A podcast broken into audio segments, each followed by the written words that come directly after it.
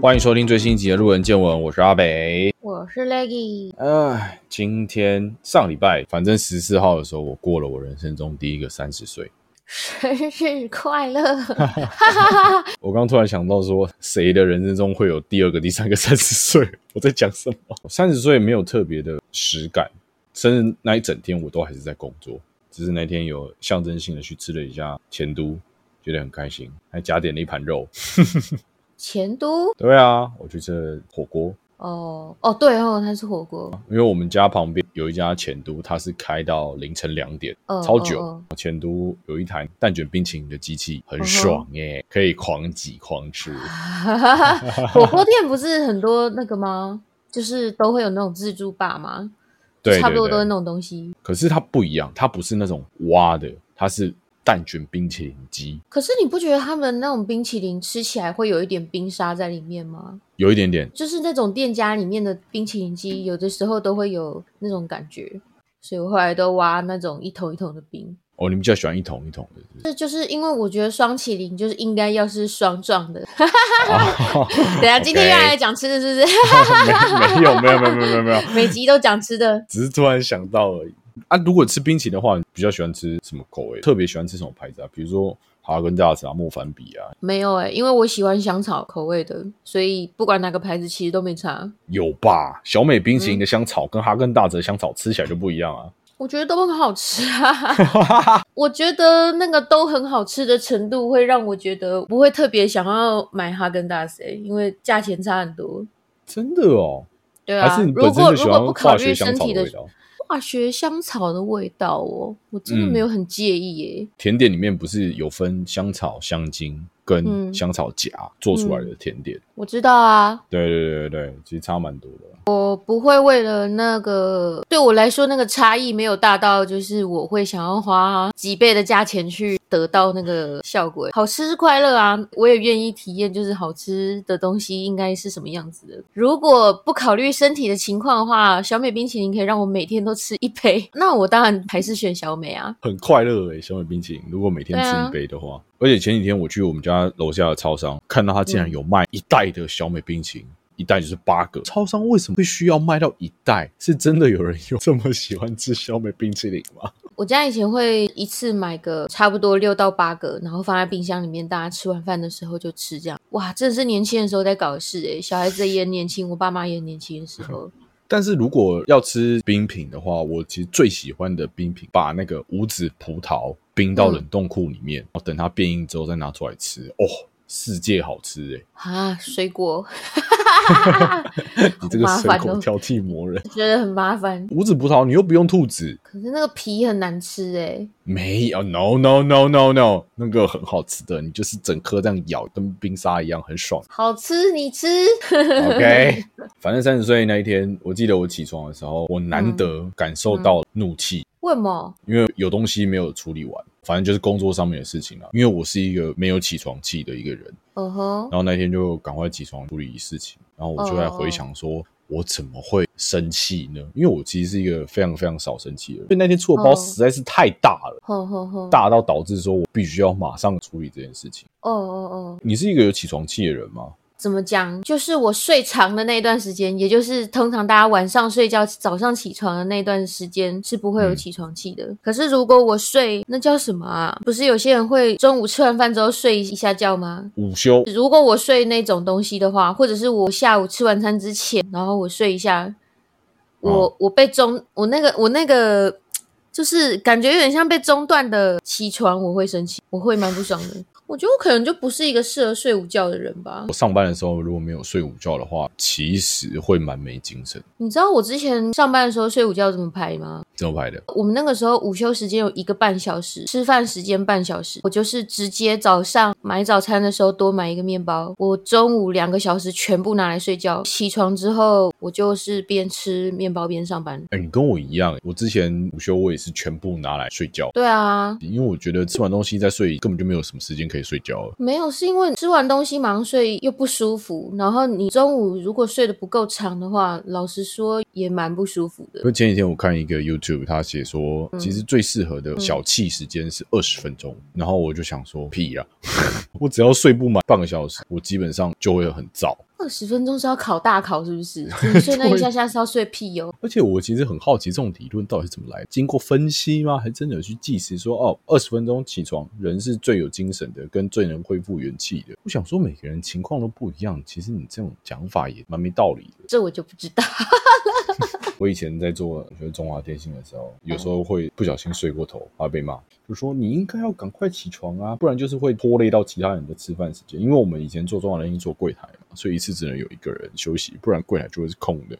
然后如果前面一个人休息太久或吃饭吃太久，就会拖累到下一个人的休息时间。上班那种要互调时间的就比较麻烦，就真的要注意一下。而且很容易起争议，起争议吗？有到这样吗？会会会，比如说他可能看不惯那个人，然后他就会去打小报告说，哎。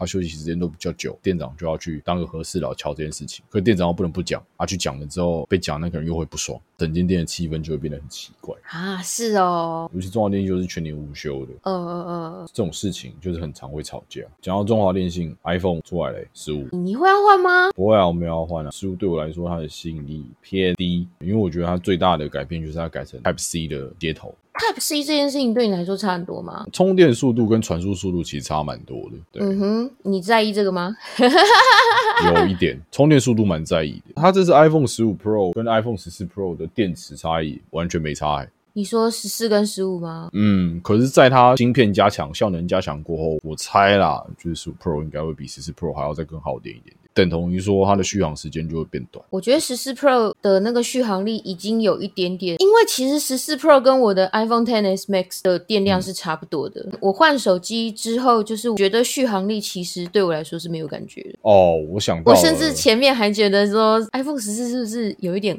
电量很少，之前是用 Ten S Max，它比较大只，所以它电池容量比较大。但是十四 Pro 它比较小只，想当然它的电池就比较小。不过你不觉得很神奇吗？已经经过了四年了，那个科技居然还是好像没有成长很多的感觉吗？我觉得手机好像已经到了极限，它的体积就是这么小。你要增加更多的功能，势必得要扩大的体积嘛。除非未来的科技真的有先进到虚拟实境的技术，比如说你点一下手机，它这个荧幕会投影到空中，你还可以在空中操作，除非科技真的能进步到那样的程度，不然我觉得手机现在的状况真的是已经是极限了。最近最不理解的一个发明就是折叠机哦，很久之前有出那个折叠机嘛，可是那个时候还是那个按键式手机啊，那个时候大家就掀盖式的那种啊，我也不知道为什么最近智慧型手机流行回折叠机。先不论折叠机它本人怎样，但我觉得每一家厂牌都有在做出自己的东西。我觉得三星很厉害的是，不管是曲面。屏幕还是折叠机，他们都持续的在往这个方向走，我觉得很令人佩服。哎，有一阵子大家手机都长得一模一样。对，比如说现在电影很多东西也长得差不多，能拍的东西好像也差不多，然后游戏做出来好像现在三 A 它做的好像也都差不多，所以我自己会觉得说，有人在尝试新的方向，并且坚持着一路的往那个方向走，是一件很令人佩服的事。无论他弄出来的东西大家喜不喜欢，我觉得他想要尝试突破 iPhone 的框架，就是他想要做的跟一般手机不一样，所以就往折叠这个地方发展，确实。蛮酷的，因为它有点像是我们用电脑和双荧幕的一个概念。你在另外一边，你可以编辑你的备忘录，然后另外一边你可以同时，比如说听录音档、会议记录，或者是看 YouTube 影片什么之类的。自己本人是没有用过折叠机啊，所以我有点不太确定它的好处是什么。但至少我看过宣传影片，是说，比如说你在自拍的时候，你可以不用自拍脚架，你只要把它折起来，就是有个自拍的角度。包含在视讯电话的时候，也都可以用这样的一个功能。然后再加上三星的那个折叠式手机，它有好像比较大只的，我有点忘记它的那个品名是什么，好像还可以搭配触控笔。对啊，我就觉得说真的是蛮不错。是从 Note 那个系列来的吧？对对对对对对对，然后三星一直以来我都觉得它的照相真的比 iPhone 强蛮多的。我自己啦，因为我自己本身没有在玩摄影，但是就一个外行人的角度而言，它本身相机拍出来的发色跟色调都是我自己会喜欢的，比起 iPhone。我自己是觉得三星真的不错啦。可是你会考虑要换回安卓的吗？嗯，我前一阵子户外实况的时候，自己觉得好像真的可以拿到两只手机耶。啊？为什么实况会需要拿到两只手机？因为为耗电量真的太大了。因为一只手机完全当镜头用，加聊天室用，真的是没有办法及时确认状况。因为你的手机完全没有办法跳实况的 app，、可是如果插着行动电源，它电量会来不及回来吧？回得来啊，可是很重啊，真的很重可是我觉得这个可能是，比如说你有长期在跑户外实况的人才会需要嘛，还是你以后也打算往这条路去走？嗯，没有特别耶，可是我觉得是多一个方向啊。我本来就觉得还蛮有趣，但我是不会为了户外实况，然后特别跑去某个地方这样的啦。嗯我也不会。如果真的要做户外实况的话，就是顶多可能自己有出门的时候就可以拍。我真的觉得在果园院工作的时候可以开实况，很有趣、欸，我觉得很好玩，就是看大家他们不是有考虑吗？啊？真的假的？我没有跟他们讨论过这个话题耶、他们有考虑啊？啊，不太确定。之前好像有说过，好像可以架个摄影机什么的，但我不确定他 后来是怎么。改天来跟他们讨论看看好了。然后那个果润的后厨就是洗碗的地方，它很多的管线都蛮矮的。真的矮到有一点夸张，就是她需要比较娇小的女生进去才比较不会撞到。然后最近这几天我在内场比较常去洗碗，嗯嗯，然后我就很常撞到，我的头上多了超多包，真假的超痛。感觉很危险呢。而且他们已经粘了那个防撞的胶布，已经粘了，还是撞到。然后我记得前天的时候，就是有个员工要拿碗进来，我要帮他洗，然后我也要闪他，我就走到旁边。可是可能走的速度有点快，我的侧脑就不小心咚到那个一根条，嗯嗯嗯，我这辈子没有撞到这么大力，我当下真的是头超晕，还好吗？然后很痛，真的非常痛。我本来想说应该过一下就没事，就那一整晚我都在头晕，超恐啊怖。对，我都怀疑我是不是真的有脑震荡，因为那一下其实撞的真的蛮大力的。然后我现在摸我的侧脑还是 重重的。哇，真的假的？对啊，但是说实在的，你真的要改善那个环境，好像也蛮困难，因为他必须。应该不太可能。对对对对对，不然就是可能要再加厚防撞的胶条，因为在后厨行动等同于说你就是要，我本身已经不高了，一百七十四公分，即便是我在那边走的话，还是会撞来撞去，更遑论是 fig 那么高。嗯嗯，然后在后厨移动的时候，基本上都是要驼背，然后洗碗的时候，你的腿要张开，就有点像韩国他们那边穿来礼仪蹲，就腿张开这样洗完会比较轻松。嗯不然你那样洗一个公餐的时段，你真的是会崩溃。危险呐、我其实还在考虑要不要去看医生，因为还是会有点昏昏的。我觉得你保险起见挂个号看，可是啊，我不知道哎、头的事情好难哦，感觉好像很模棱两可。而且这种东西你又不能去诊所，因为你去诊嗯所，他们又没有那个断层扫描，感觉脑震荡要检测有没有脑震荡，都要去做那个断层扫描吧，才会知道到底有没有状况。你就只是觉得晕晕的吗？对啊，你有觉得头痛什么的吗？没有，就晕晕的而已。可能真的要找时间去看一下吧。可是最近真的事情太多了，上班啊、兼职你排的，太满了，对啊，你有没有？真是蛮算了，然后又接了一个工伤，工商哦还要剪毛片，我的这个哦天，好像不小心塞太满了。我看一下我下礼拜的行事历，真的是要爆炸哎、对啊，你你自己看着办吧你。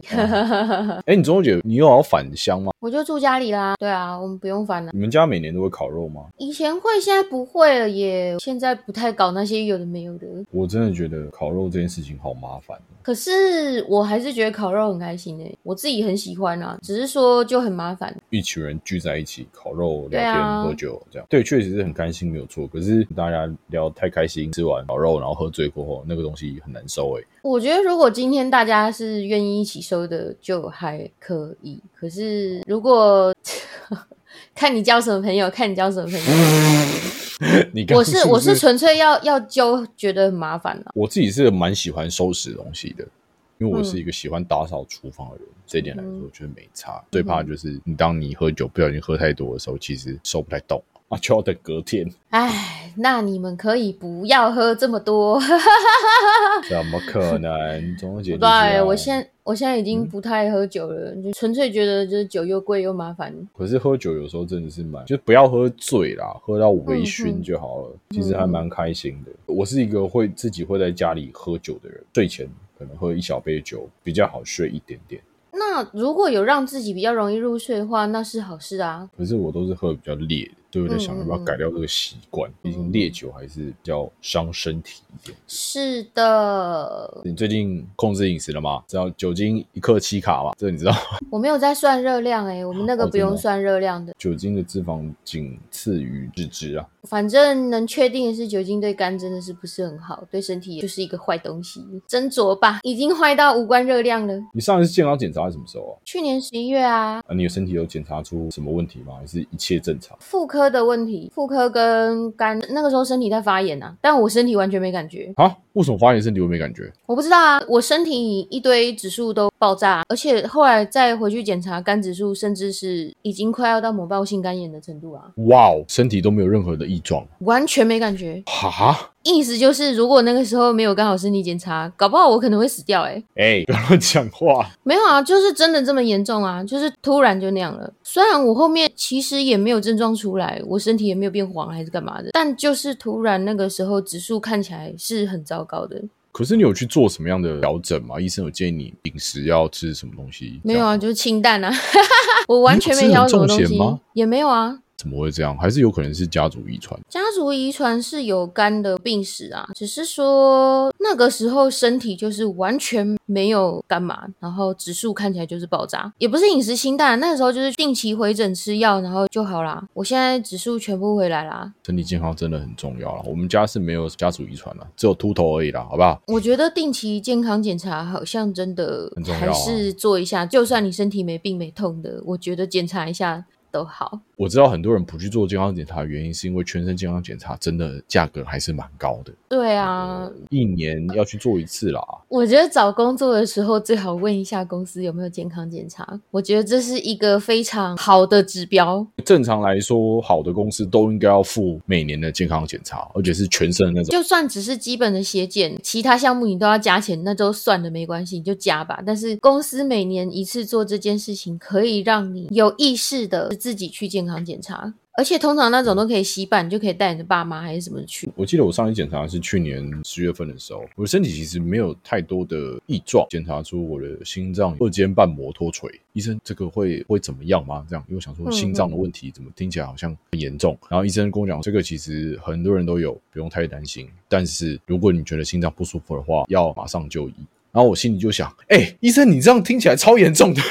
对啊，对对啊，啊，我想说，医生你有没有问题？你这感觉很像我有心脏病哎。但确实是在这一年期间，我都没有发生过心脏有什么样的问题。可是它就是上面红字写二尖瓣膜脱垂，这件事情超恐怖的。对啊，我自己也有上网查啦，那发现好像很多人也有这样的情况，所以我也没有担心这件事情，可是他是怎么查到这件事情的啊？因为他有照心脏超音波。心脏超音波会是一个就是健康检查会带到的项目吗？我是自费去做的全身健康检查。你知道全身有多少种超音波吗？包括就是性别特征、竞争有的那些，你全家哦，我没有全家啦，怎么会选到心脏那边去啊？心脏好像本来就有负的，二尖瓣膜脱垂的患者大都没有症状，或多或少会出现心悸、胸闷，会有心电图异常。哦，我可能就是心电图异常，然后被检测出来的。大部分的二尖瓣膜脱垂的病人并不需要特别治疗，只要两三年定期追踪就可以，也没有特别运动方面的限制，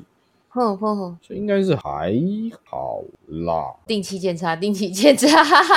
哦，如果大家你要做健康检查的话，还是非常推荐大家在同一间医院做。其实十月快到了，今年还是要再去做一次健康检查。做啊做啊，我觉得每年回诊是好的。我也要去复诊一下我的锁骨，我说过还没好诶、没有好是什么意思啊？就是我还没有办法去健身房做重量训练啊然后某些角度活动的时候会有撕裂感，哼哼，就是你很明显地感受到它不是之前的状况。但现在已经也不用绑三角巾了，生活上是完全没有任何的问题的，但就是没办法举重物，这点其实蛮困扰的。哦就因为你去健身总不能只练一边吧，这样肌肉量会非常不平均啊。啊，不要见的啦，养胖一点，那那肌肉量要多久才消耗完？没事啊，你把身体给我用好再说，在那边不行不行有人扁你。不会啦，我不会再瘦了。我现在真的不能再瘦，我再瘦下去我再瘦，真的是欠揍。哪那么夸张？没有没有没有没有啊！你前阵子不是刚结束饮食的调整吗？对啊，你觉得自己有什么样的变化？比如心理啊，或者是饮食习惯之类的？我在实况上面都是说，我就是内心蒙上一层阴影。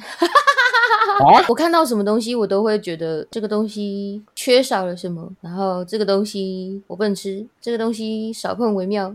你知道少碰为妙跟不要吃太多的东西占了多少你生活中看到的食物的比例吗？超多啊！我不知道占多少啊，但一定超多。就是往后的人生，往后的人生，你看到食物的时候就会一直想这些事情。我是觉得真的影响蛮多的。你很像刚进营养系的大一新生诶、我觉得是好事，可是你就是再也没有办法那么轻松的看待这些事情。尤其我去年身体又那样，然后一路到现在都还在持续的看医生，然后我就会觉得很多事情真的是环环相扣啦。你一知道某些东西好或坏，应该要怎么处理之后，就很难不受影响。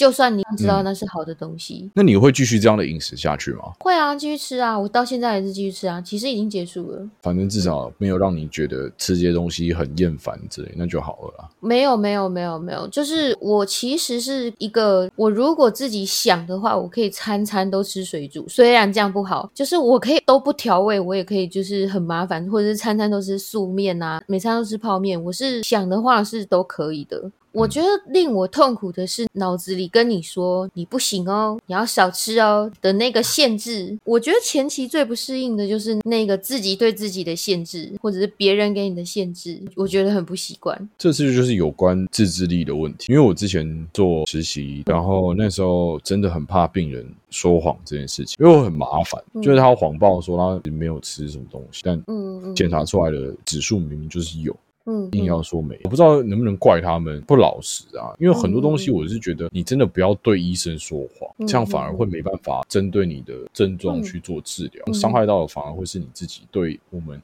一点好处都没有。嗯哼嗯哼，然后你刚刚说我们往后人生中可能会碰到很多不健康的东西嘛，嗯。然后也让我想到一件事情，就是之前在营养系实习的时候，他们超爱吃麦当劳，哦，他们真的很爱吃麦当劳。但是有另外一个说法啦，因为这种高油高热量的东西嘛，相对的补充你的体力也会比较快。对啊，前阵子疫情高峰期的时候，很多护理人员甚至都只喝一杯珍珠奶茶嘛，因为他们就是要补充体力，他们没办法喝一些什么无糖的饮料之类，那个只会让他们累得更快。嗯哼嗯哼，只是我觉得那些营养师的 姐姐们，嗯真的太常吃麦当劳，每次看到我都很想笑。我都说你们自己做营养的，整天吃麦当劳这样，方便快速啊，补充体力。那没办法，啊因为护理人员就是 真的，糖跟碳水就是这样啊，他们的价值就在这里，而且好吃吗？就是会让你很快的扒捆，升糖指高啊。不过我那时候不继续做营养的原因，其实也是因为不喜欢医院那个文化啦。我不是指吃麦当劳这件事情，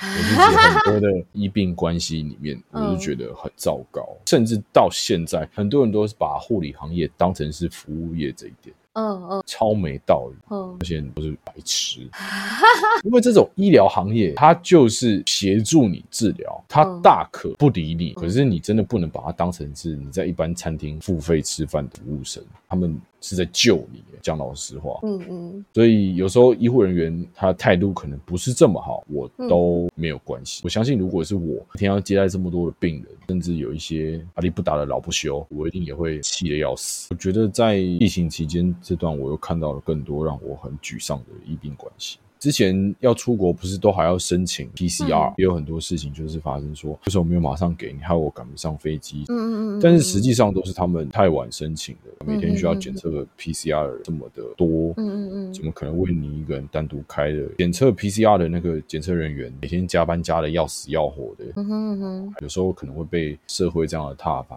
好可怜哦，这些人。我说我不知道，也是因为我觉得我自己能做的，尽量的有耐心跟礼貌。嗯，真的我也是我是说，身为一个人，对别人该有的礼貌跟尊重，我不太确定对方基于任何情况，如果没来由的对我不好，我应该要盖瓜承受吗？我不确定这件事情。就是无论他的身份为何，我自己认为我是不会对对方不好的，不会就是特别对对方说很好还是干嘛。但是我认为就是基本的礼貌或者是等待什么的，有耐心什么的，我觉得我我是可以做到的。假设说今天真的是有什么紧急状况，然后我去问说不好意思，对方的反应很激烈的话，我不 太确定要不要无条件的承受这些，我觉得有点不认同。那我我自己是啊，可能是因为我本身接触过这个行业，所以我能我可以理解，就是他们很忙很累啦。我觉得不是是大家不能体谅这件事情，只是说当大家尽量都尊重你们的时候，那是不是也要请你们尊重？如果得到 对，只是身为一个人基本尊重，就是如果你跟说啊，那没关系，你再等一下，没关系，那我们等下等下会再通知你这样，我我觉得这是没关系的。哦万一得到的回应是被大喊，突然嗯被迁怒、大喊、生气的大骂，一般人应该都会很错愕吧。我要先说，我是没有遭受过就是类似的经验，可是我觉得要不要无条件接受一个人的状态跟情绪，我相信大家都不会想要这样。你没有办法置身事外，就是你们都不是当事人的情况下，然后去跟别人说什么？我觉得我可以，就是无条件接受别人的情绪跟反应，因为他是医护人员这样子。就跟如果今天有一个人受病痛受了一辈子，你去看他，然后你跟他说，希望你可以身体好转这样子，可是他突然就生气的说：“你以为我身体不想要好起来吗？”这是我事实上看过的情况。他说：“你以为我是自愿，我希望自己身体变这样吗？我也希望我自己好好起来啊什么的。”就是他就突然的很激动，可是我们很理智的时候都可以想说啊，他平常很辛苦，真的就没办法。可是你真的没有意思要伤害他，所以以我们应该要无条件接受这样子的对待跟情绪的转移吗？我觉得不太合理。可是，在当下那个情况，我好像也没办法骂他哎、我觉得，如果今天对方在情绪上，然后如果你今天还可以用理智处理的时候，可能会想说啊，先算了，先让着嗯他吧。对对对对对，对，可是我觉得，如果今天有一个人因为这样子受到这样的对待而生气的话，我觉得也是完全合情合理嗯对，是合情合理的，只是看当下大家要怎么处有些人可能会骂回去，有些人会忍下来，有些人。比较糟糕的情况，可能回去会公审对方，就是这真的是比较不好的处理。可是有些人会选择这样做，可是我觉得那个情绪上的感受是没问题的，因为他们就是突然被不好的对待了。突然被那种情绪，感觉有点扫到台风尾啦。对啊，我觉得今天无论对方工作，或者是对方的状态，或者是对方跟你的关系是熟人还是不熟，我觉得相信大家都不会想要遇到这样子的情况。我相信也没有人会无来由的想要对别人生气或大骂，所以这个好像真的很难解。祝大家好运家，就是希望大家都可以把心态放慢一点，互相互相啦。不管大家有什么反应，我觉得都是正常的。如果真的有人突然对你很愤怒，但是你能体谅他的处境，你想要隐忍下来，或者是对方对你很愤怒，你觉得没有办法接受，你想要反击，这都是很正常的一个选择，不用因此觉得自己是对还是错的。嗯，我觉得有一件事情无关身份、跟年龄、跟关系。我觉得对自己很好的是，有的时候情绪来，这也是我自己在学习的事啊。我觉得情绪来的时候，呃，学着让自己放慢那个心态，放慢那个想法，真的会好一点点，就比较不会造成那么多的不愉快或者是遗憾。你有因为突然气急攻心，然后讲出一些很伤人话有啊，或者是做出一些伤人的举动，或者是你比如说你就直接走了，因此伤害到对方，或者是留下一些对于彼此关系无法抹灭的伤痕。前阵子啊，不是刚满三十岁嘛，然后嗯不是写了一段话给自己。我知道过去曾经做了一些不可饶恕的事情，没有到违法那么严重啊，反正就是一些我人生中做过很后悔的决定。那那些决定有些部分确实是因为让自己的情绪控制了我的理性，然后而去做出来的决定。其实，在过去的那一刻，我就已经很后悔了。每当我想到这些事情的时候，我就会更加被后悔。那说实在的，你想不想坐时光机回到那一刻去扭转那个选择？当然想啊。但是事情过都过了，你也只能学起这个教训，慢慢的继续往前走。而且我觉得这件事情会在当事人的心里面抹下难以消灭的痕迹。为什么我会这样说呢？是因为即便是另外一方已经原谅你，嗯但是你还是没办法原谅你自己。我现在还是有这种比较严重的情况，因为对方其实觉得没什么，或者是他已经也知道说你就是在气头上，所以才讲出这些话，做出这些行为，但就觉得说自己怎么可以这样子，算是一个跨不过去的门槛。我到今年也都还在学习这件事情啊，也试着让自己，如果真的情绪上来之后，试着让话语通过我的大脑再发话出来，嗯。嗯不是直接就是吞出来，这个真的很难诶、这个真的超难。因为我其实也是一个很情绪化的人，然后我自己也真的觉得无论如何都要努力做到这件事情。讲是容易啦，但但就是 就是努力啦，努力。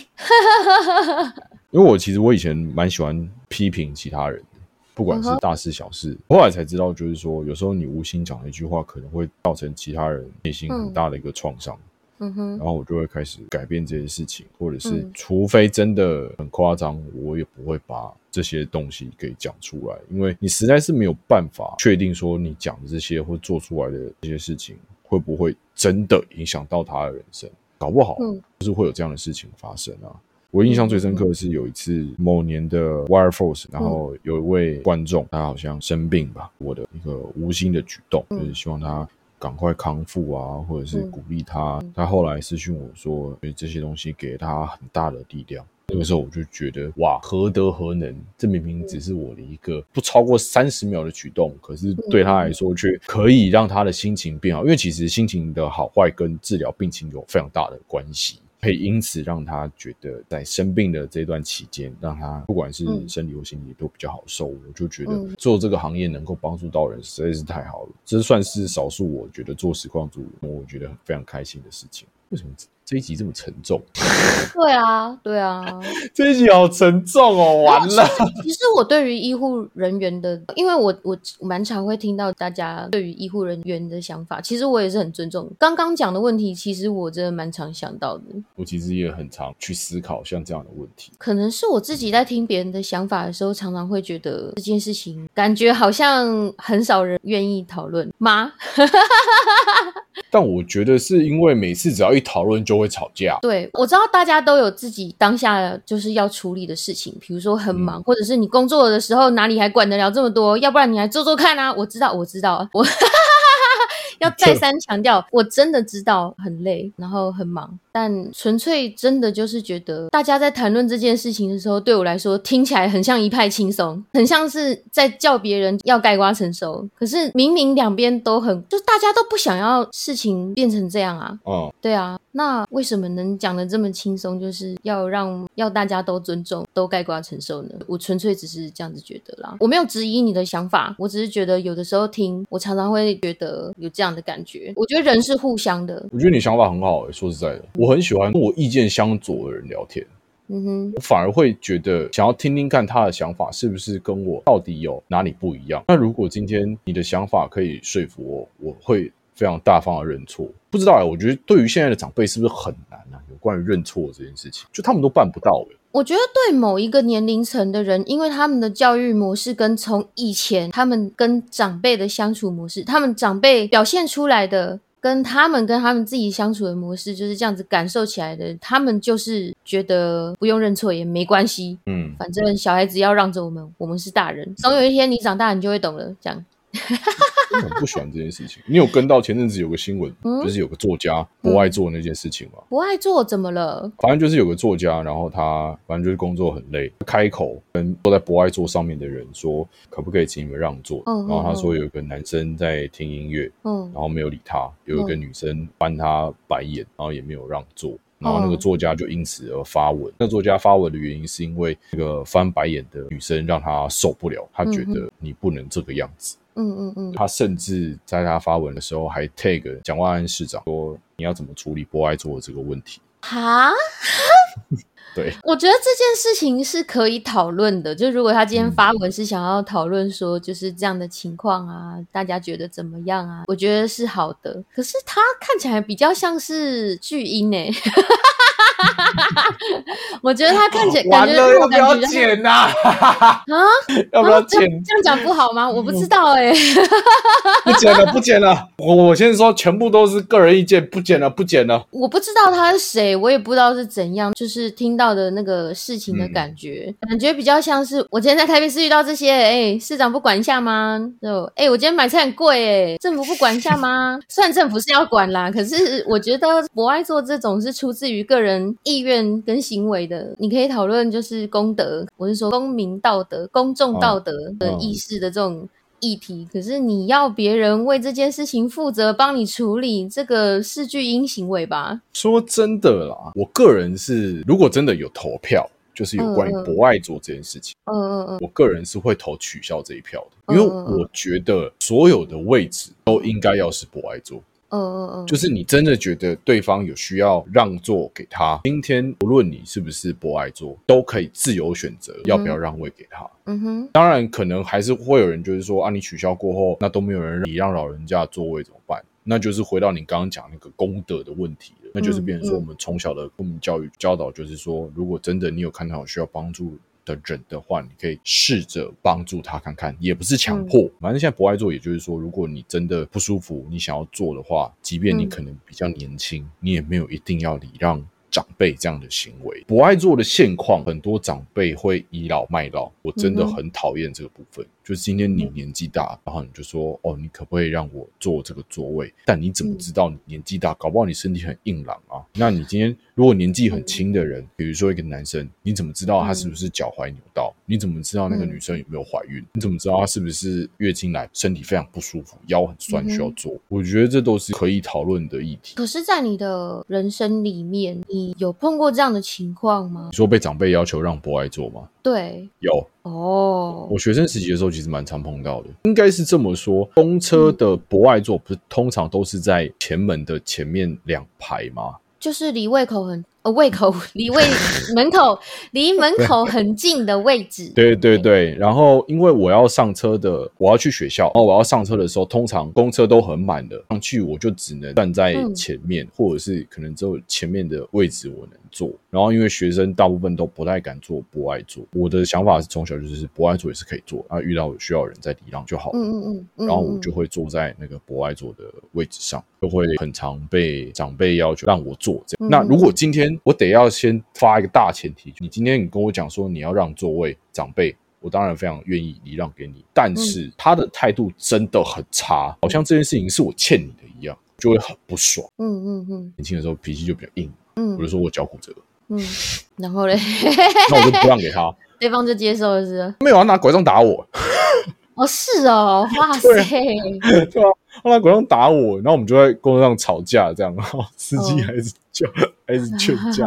那我以前就是脾气很硬嘛，我现在就是如果遇到这样的情况，我一定不想惹麻烦，我就让给你这样。但我真的还是很无法理解，可能现在这种情况比较少了啦。倚老卖老人，我不太知道他们的心态是什么，很有可能是从小他们那个时代的教育就是这样子，嗯嗯嗯，无条件的就是要对长辈好。我这个是不良示范，大家还是不要轻易去做，好不好？反正你都没有遇到过这样的情况吗？我没有哎，我没有。我自己大部分碰到的情况，甚至是我让位成功的几率很低，他们都跟我说不要让位的成功几率很哦，你让给他们，然后他们不要做，他们超恐慌，然后不用不用不用，没关系。我还碰过一个老人，就是他们是一整团，我不知道是一一整群老人出去玩还是怎样。然后我就看到他们有一些同伴有地方坐，有些没有。然后我就多坐了两站，然后我想说我休息一下，我就让他们坐这样。然后我多坐了两站之后，把我手上事情处理完，我我觉得我可以不用用手机，然后可以站着的时候，我就看到在我前面拉着拉环的老人，就是已经开始。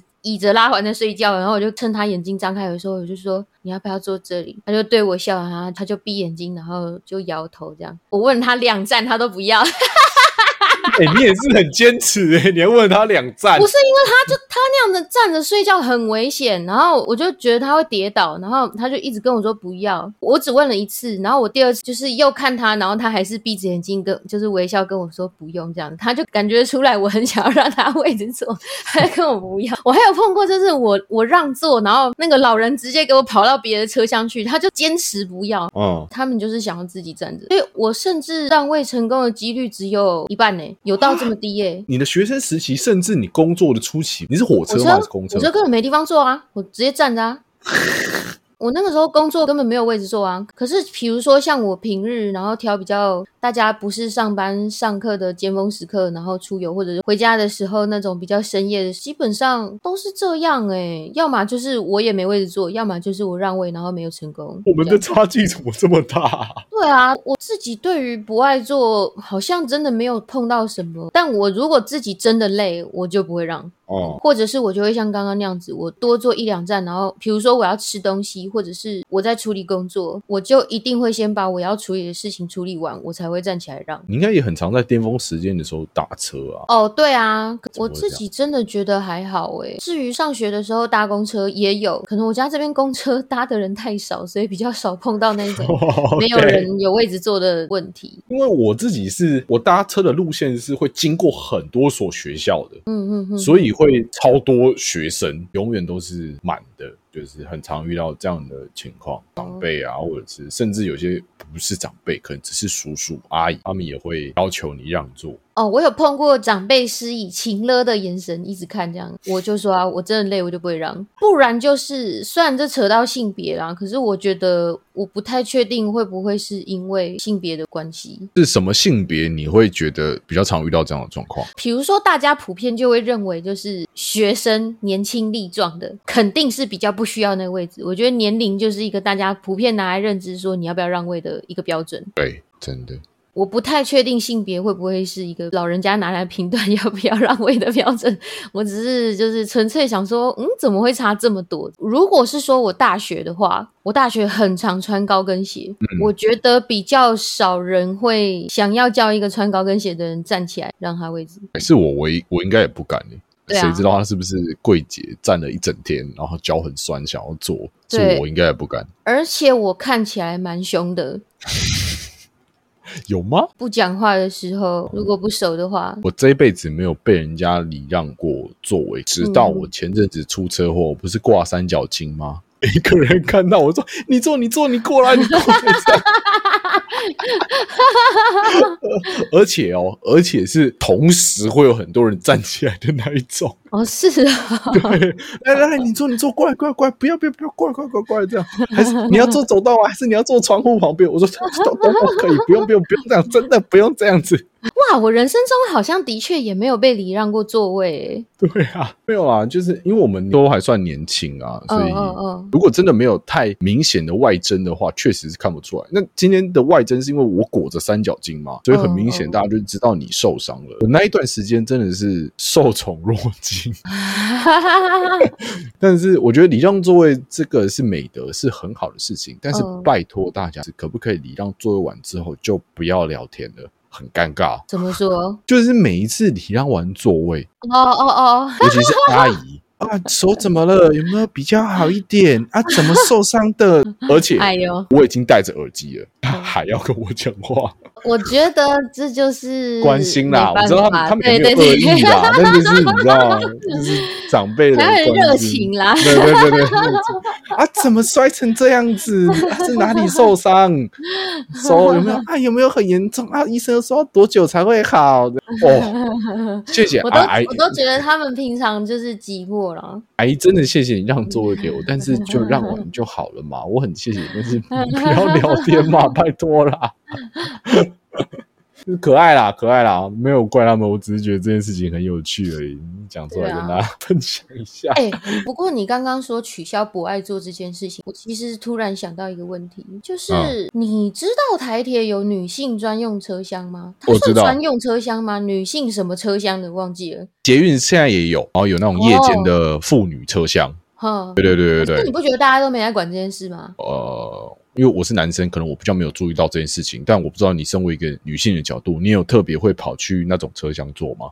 我前期会啊，火车啊，火车会啊，可是我觉哦得大家都没在管啊，就是男生一样进啊。我其实不太知道，我也不是说男生就不准进去，就是搞这种，就是觉得好像我不懂这个用意在哪里耶？真的有起到效用吗？还是说他有特别，比如说站务人员会特别关注那个车厢，比如说他有什么？可是紧急通知的铃不是每一个车厢都有吗？万一大家碰到，嗯比如说有人心脏病倒下来还是干嘛的？这个可能真的要问，比如说台铁的从业人员才会知道这这件事情啊。好，我们就找那个台铁从业人员来当我们的特别来宾，欢迎观众报名。如果你们有在台铁工作的话，好，或者是如果你害羞，你不敢报名，可以 留言，好不好？我们真的，我说实在，我也很好奇这件事情，就是那个夜间妇女车厢是不是真的有？我我自己想啊，我自己推测啦，可能是离站务人员比较近，他可以嗯比较快速的处理这个状况，但我不知道嗯是不是真的。好不好？如果真的有台铁从业人员的话，欢迎在底下留言跟我们讲。因为以我自己的需求，我真的比较在意这件事情，因为我在台铁上面其实遇到过两三次的骚扰事件。觉得有人怪怪的。哦，不是你自己遇到，是你有看到吗？不是不是不是，就是我自己亲身遇到就有两三件。哦，就是眼睛直盯盯的盯着你看的那种，直直的，就是看着你，超不舒服哎！看到就是我已经回瞪他了，然后他还持续看了我超过四站以上的时间。你是没办法换位置的，因为太多人了。我有试过换位置啊，我之前有一次是遇到我要回家的时候，已经快到我家那一站，我就很害怕啊，因为是晚上啊，我真的也没有穿的怎样。老实说，我人也很凶，我自认我已经很明确的表现出来，我知道你在看我，彻底表现出来，我已经很不爽了。我完全是没有，如果今天对方要跟着我出车厢怎么办？对啊，如果你真的被尾随，那要怎么办？那对方今天只是看我，我今天要按那个铃，然后跟。跟他说他看我我不舒服，我能这样吗？我能报警吗？不行吧，对吧？然后我相信一定会有一些人就是听到这边，然后突然就觉得说，哎呀，一定是因为人太丑了啦。如果人帅的话，你开心都来不及。但那个状况真的不是这样，这个跟帅不帅一点关系都没有啊。就是有些人会觉得就是人丑性骚扰，你知道这个理论吧？我必须真的非常认真的说，真的不是长相，或者是他就是看的你很不舒服。可是，如果真的你觉得这件事情好，不管是不是你，任何一个男生或女生遇到这样的状况，他真的按铃了，然后跟站务人员讲这件事情，他们是有办法处理的吗？其实我很怀疑这一点的。我甚至觉得，好了，可能我比较负面一点点，我甚至觉得站务人员会觉得大惊小怪。对啊，其实这件事情我在实况上面讲过，然后我也有破文讲过。我认为不不要说是站务人员，连网络上的人看到我叙述自己有多么恐惧之后，他们还是会觉得我大惊小怪。因为的确还是有人对我讲说啊，人丑性骚扰。为什么要检讨被害者啊？我觉得他们这个不是检讨被害者，他们纯粹就是觉得没有那么严重。